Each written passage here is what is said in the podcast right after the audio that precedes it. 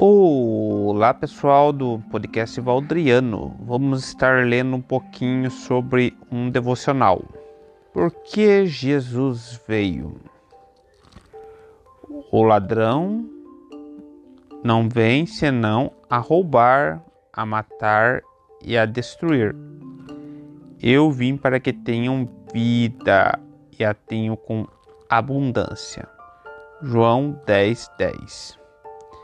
Jesus veio para dar-nos algum credo segundo a qual devemos viver?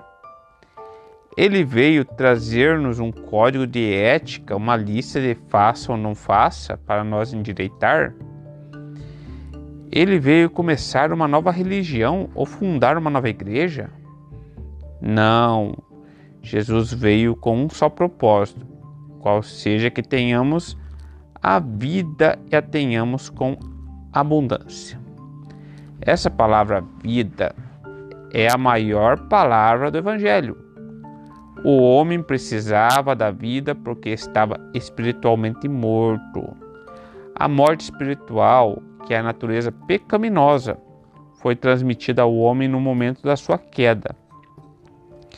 O propósito do, da morte de Jesus é a erradicação dessa natureza humana, influenciada pelo diabo. Foi por esse motivo que Cristo veio a este mundo.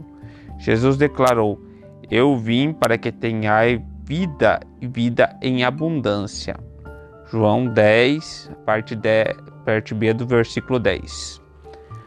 A única coisa que pode saciar a fome espiritual do homem é a natureza de Deus, a saber, a vida eterna. Nada pode substituí-la. Quando alguém ouve a mensagem do Evangelho e se converte dos seus pecados, recebe a natureza de Deus, ou seja, a vida de Deus em sua vida. Esse ato divino instantaneamente transborda o homem da potestade das trevas para o reino do Filho do seu amor. Colossenses 1,13 Confissão a vida de Deus foi transmitida ao meu espírito vivo para que Deus, a vida de Deus, isto é, a natureza de Deus que foi transmitida ao meu espírito, deixarei que a vida e a natureza de Deus que em mim estão domine-me. Amém. Esse devocional do dia 14 de junho do livro Alimento da Fé Devocionais, Kennedy A. Hagen. Sobre esse autor, ele é bastante difundido entre R.R. Soares, aqui no Brasil, é, também André Valadão, gosta muito dele. Ele fala muito sobre acreditar, e é um. Eu li na, na biografia dele, fala que ele é um pregador evangélico. Vamos ler um pouquinho da biografia dele para você conhecê-lo, né? Então, que eu estou lendo atualmente sobre ele.